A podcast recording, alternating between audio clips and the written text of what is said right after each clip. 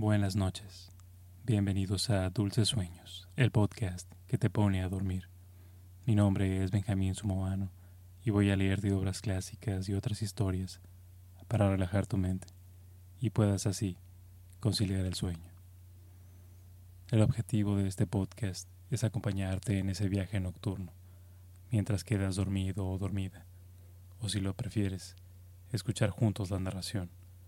No te preocupes Estaré ahí contigo hasta el final del episodio o los episodios que necesites. Espero que este podcast pueda ser un lugar seguro para tu mente, que te aleje de las preocupaciones y te permita descansar, porque todos merecemos tener una buena noche de sueño. Todos merecemos tener un momento de paz. Y quiero aprovechar también para compartirte una noticia. Si este podcast te ha ayudado en algo, te ha facilitado el dormir, te ha dado algún tipo de valor, podrías considerar invitarme a un café. Un café virtual, claro. Y esto es posible con Buy Me a Coffee. ¿Qué es Buy Me a Coffee? Es una plataforma creada para que los seguidores puedan apoyar a sus creadores favoritos con donaciones equivalentes a un café, o a una pizza, o a una cerveza, o un libro, lo que guste, pero todo es virtual. Las donaciones se hacen en la página de buymeacoffee.com a través de PayPal, que se puede ligar fácilmente con una tarjeta de débito o crédito. Tienen un monto determinado, pero puedes invitar los cafés que desees o las pizzas que desees o los libros que desees. Si gustas, en tu caso, apoyar el trabajo que hacemos aquí en el podcast, puedes ir a buymeacoffee.com diagonal dulces suenos con N. Eh, esperemos que eso lo arreglen pronto. O simplemente puedes encontrar el link en las notas del show.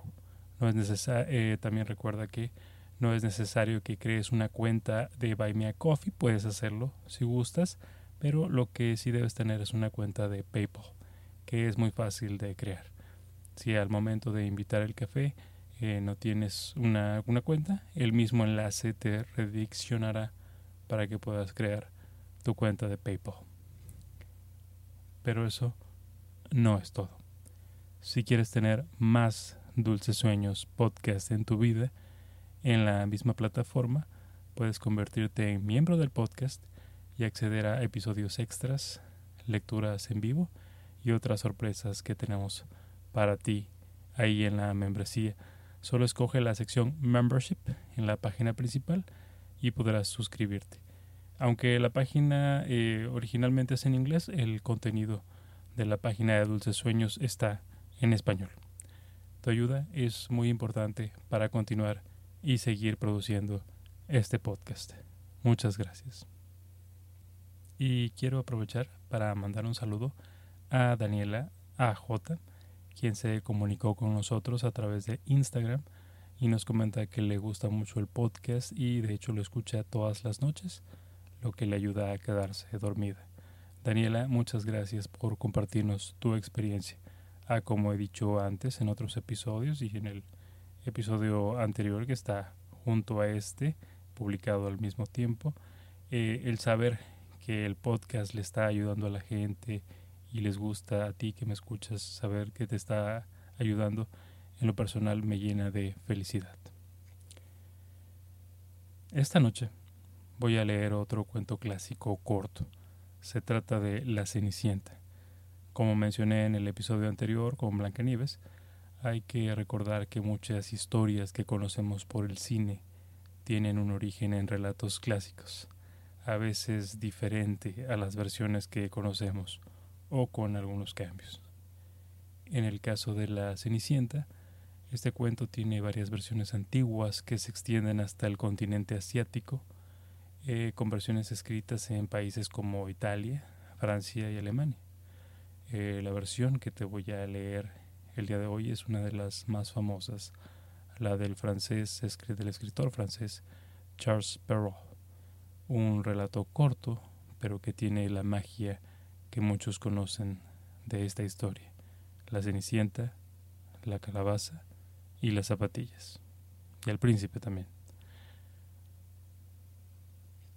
Y ahora, acomoda tu almohada. Nota lo bien que se siente estar en tu cama, a punto de dormir. Cierra tus ojos y déjame leer. Para ti.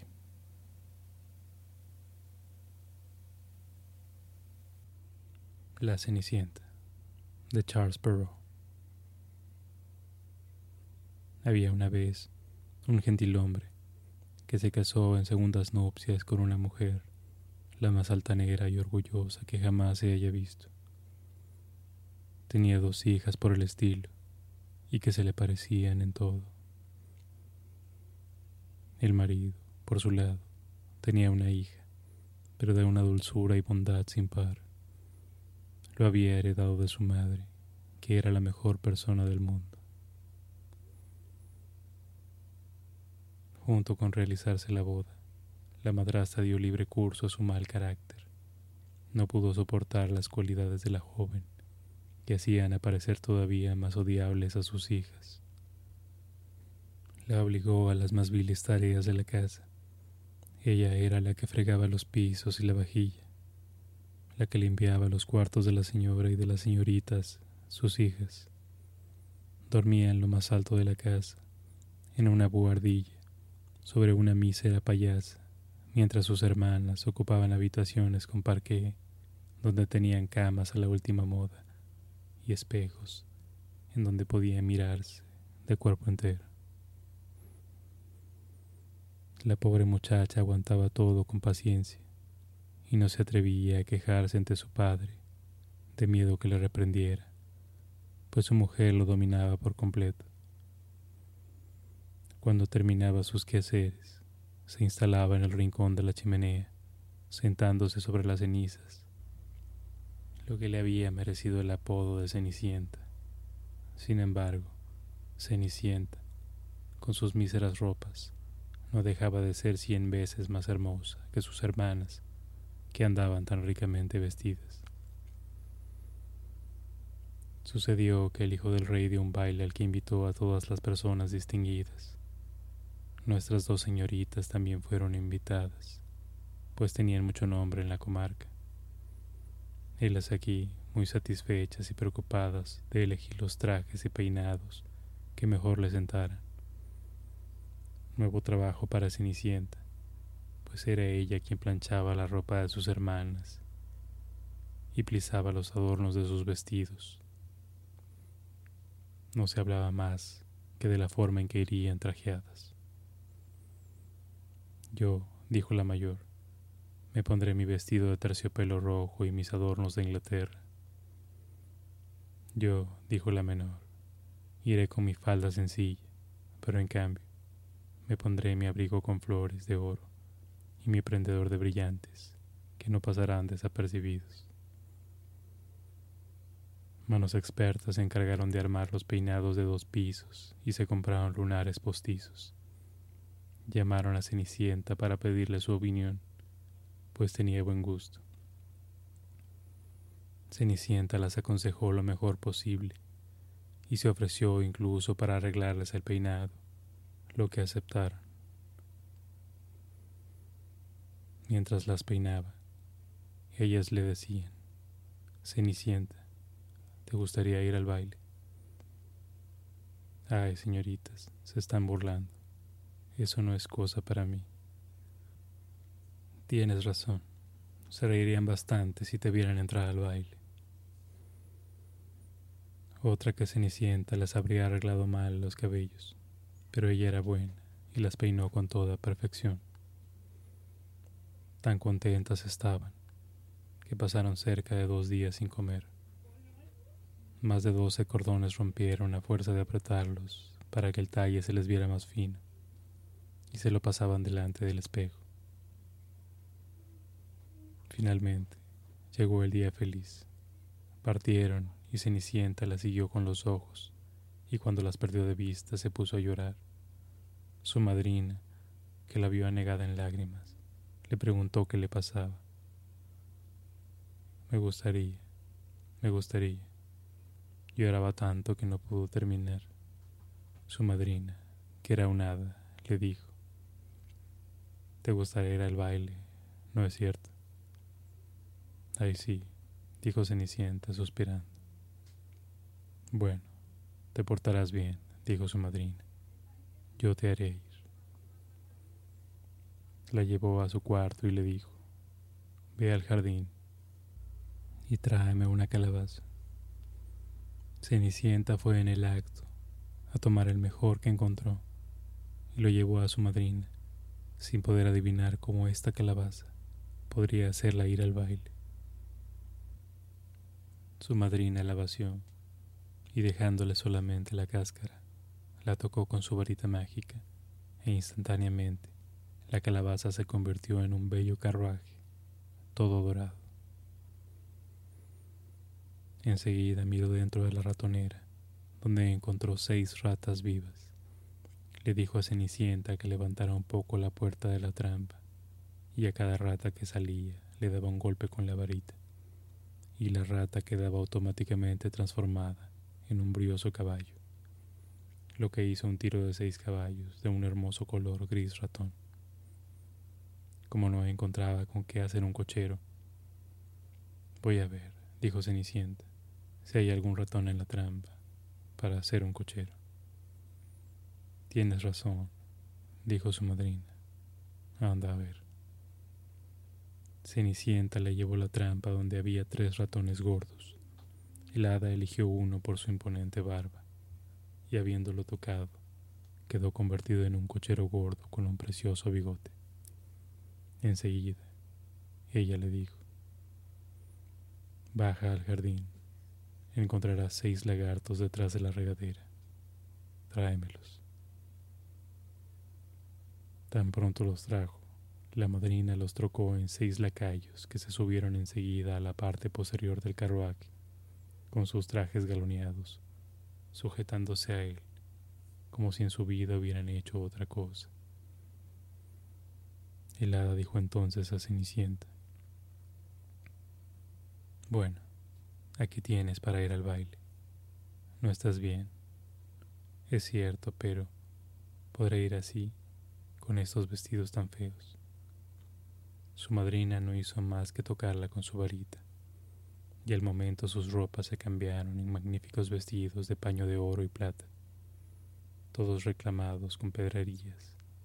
Luego le dio un par de zapatillas de cristal, las más preciosas del mundo. Una vez ataviada de este modo, Cenicienta subió al carruaje, pero su madrina le recomendó sobre todo que regresara antes de la medianoche, advirtiéndole que si se quedaba en el baile un minuto más, su carroza volvería a convertirse en calabaza, sus caballos en ratas, sus lacayos en lagartos, y que sus viejos vestidos recuperarían su forma primitiva. Ella prometió a su madrina que saldría del baile antes de la medianoche. Partió, loca de felicidad. El hijo del rey, a quien le avisaron que acababa de llegar una gran princesa que nadie conocía, corrió a recibirla. Le dio la mano al bajar del carruaje y la llevó al salón donde estaban los comensales. Entonces se hizo un gran silencio. El baile cesó y los violines dejaron de tocar. Tan absortos estaban todos contemplando la gran belleza de esta desconocida. Solo se oía un confuso rumor. Ah, qué hermosa es. El mismo rey, siendo viejo, no dejaba de mirarla y de decir por lo bajo a la reina desde hacía mucho tiempo no veía una persona tan bella y graciosa. Todas las damas observaban con atención su peinado y sus vestidos para tener al día siguiente otros semejantes, siempre que existieran telas igualmente bellas y manos tan diestras para confeccionarlos. El hijo del rey la colocó en el sitio de honor y enseguida la condujo al salón para bailar con ella. Bailó con tanta gracia que fue un motivo más de admiración. Trajeron exquisitos manjares que el príncipe no probó, ocupado como estaba en observarla. Ella fue a sentarse al lado de sus hermanas y les hizo mil atenciones. Compartió con ellas los limones y las naranjas que el príncipe le había obsequiado, lo que la sorprendió mucho, pues no la conocían. Charlando así estaban, cuando Cenicienta oyó dar los once tres cuartos. Hizo al momento una gran reverencia a los asistentes y se fue a toda prisa. Apenas hubo llegado, fue a buscar a su madrina y después de darle las gracias, le dijo que desearía mucho ir al baile al día siguiente, porque el príncipe se lo había pedido. Cuando le estaba contando a su madrina todo lo que había sucedido en el baile, las dos hermanas golpearon a su puerta. Cenicienta fue a abrir. ¿Cómo te has tardado en volver? les dijo bostezando, frotándose los ojos y estirándose como si acabara de despertar. Sin embargo, no había tenido ganas de dormir desde que se separaron.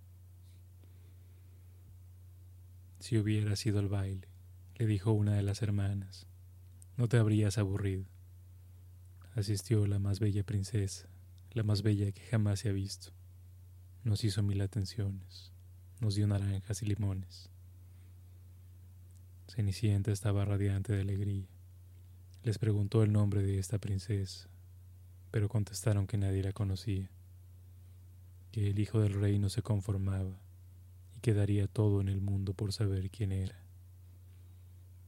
Cenicienta sonrió y les dijo, ¿era entonces muy hermosa? Dios mío, felices ustedes. No podría verla yo. Ay, señorita Yabot, présteme el vestido amarillo que usa todos los días. Verdaderamente, dijo la señorita Yabot, no faltaba más. Prestarle mi vestido a esta cenicienta. Tendría que estar loca. Cenicienta esperaba esta negativa y se alegró, pues se habría sentido bastante confundida si su hermana hubiese querido prestarle el vestido. El día siguiente, las dos hermanas fueron al baile, y Cenicienta también, pero aún más ricamente ataviada que la primera vez.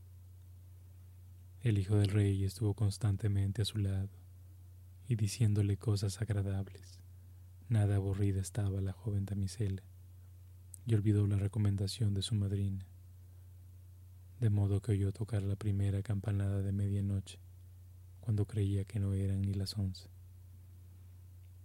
Se levantó y salió corriendo, ligera como una gacela. El príncipe la siguió, pero no pudo alcanzarla. Ella había dejado caer una de sus zapatillas de cristal que el príncipe recogió con todo cuidado. Cenicienta llegó a su casa sofocada, sin carroza, sin lacayos con sus viejos vestidos, pues no le había quedado de toda su magnificencia, sino una de sus zapatillas, igual a la que se le había caído. Preguntaron a los porteros del palacio si habían visto salir a una princesa. Dijeron que no habían visto salir a nadie, salvo una muchacha muy mal vestida, que tenía más aspecto de aldeana que de señorita.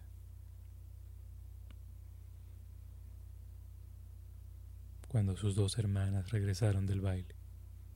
Cenicienta les preguntó si esta vez también se habían divertido y se había ido la hermosa dama. Dijeron que sí, pero que había salido escapada al dar las doce y tan rápidamente que había dejado caer una de sus zapatillas de cristal, la más bonita del mundo, que el hijo del rey la había recogido dedicándose a contemplarla durante todo el resto del baile y que sin duda estaba muy enamorado de la bella personita, dueña de la zapatilla. Y era verdad, pues a los pocos días el hijo del rey hizo proclamar al son de trompetas que se casaría con la persona cuyo pie se ajustara a la zapatilla. Empezaron probándola a las princesas, enseguida a las duquesas y a toda la corte, pero inútilmente. la llevaron donde las dos hermanas, las que hicieron todo lo posible para que su pie cupiera en la zapatilla, pero no pudieron. Cenicienta, que las estaba mirando y que reconoció su zapatilla, dijo riendo, puedo probar si a mí me calza. Sus hermanas se pusieron a reír y a burlarse de ella. El gentil hombre que probaba la zapatilla, habiendo mirado atentamente a Cenicienta y encontrándola muy linda, dijo que era lo justo y que él tenía orden de probarla a todas las jóvenes. Hizo sentarse a Cenicienta y acercando la zapatilla a su piecito, vio que encajaba sin esfuerzo y que era hecha a su medida. Grande fue el asombro de las dos hermanas pero más grande aún cuando Cenicienta sacó de su bolsillo la otra zapatilla y se la puso. En esto llegó la madrina que, habiendo tocado con su varita los vestidos de Cenicienta, los volvió más deslumbrantes aún que los anteriores. Entonces las dos hermanas la reconocieron como la persona que habían visto en el baile. Se arrojaron a sus pies para pedirle perdón por todos los malos tratos que le habían infligido Cenicienta las hizo levantarse y les dijo, abrazándolas, que las perdonaba de todo corazón y les rogó que siempre la quisieran. Fue conducida ante el joven príncipe, vestida como estaba. Él la encontró más bella que nunca, y pocos días después se casaron. Cenicienta, que era tan buena como hermosa, hizo llevar a sus hermanas a morar en el palacio y las casó enseguida con dos grandes señoras de la corte. Moraleja. En la mujer rico tesoro es la belleza. El placer de admirarla no se acaba jamás, pero la bondad, la gentileza, la superan y valen mucho más. Es lo que a Cenicienta Alada concedió a través de enseñanzas y lecciones tanto que al final a ser reina llegó, según dice este cuento, con sus moralizaciones.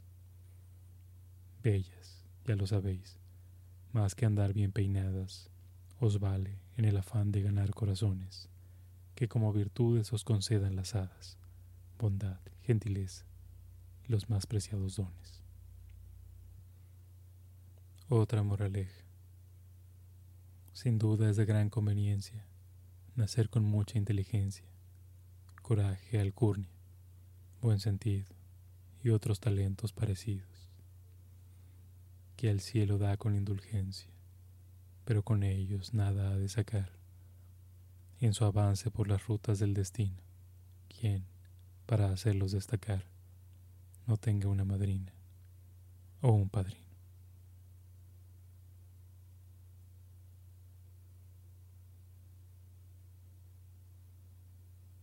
Que tengas dulces sueños. Buenas noches.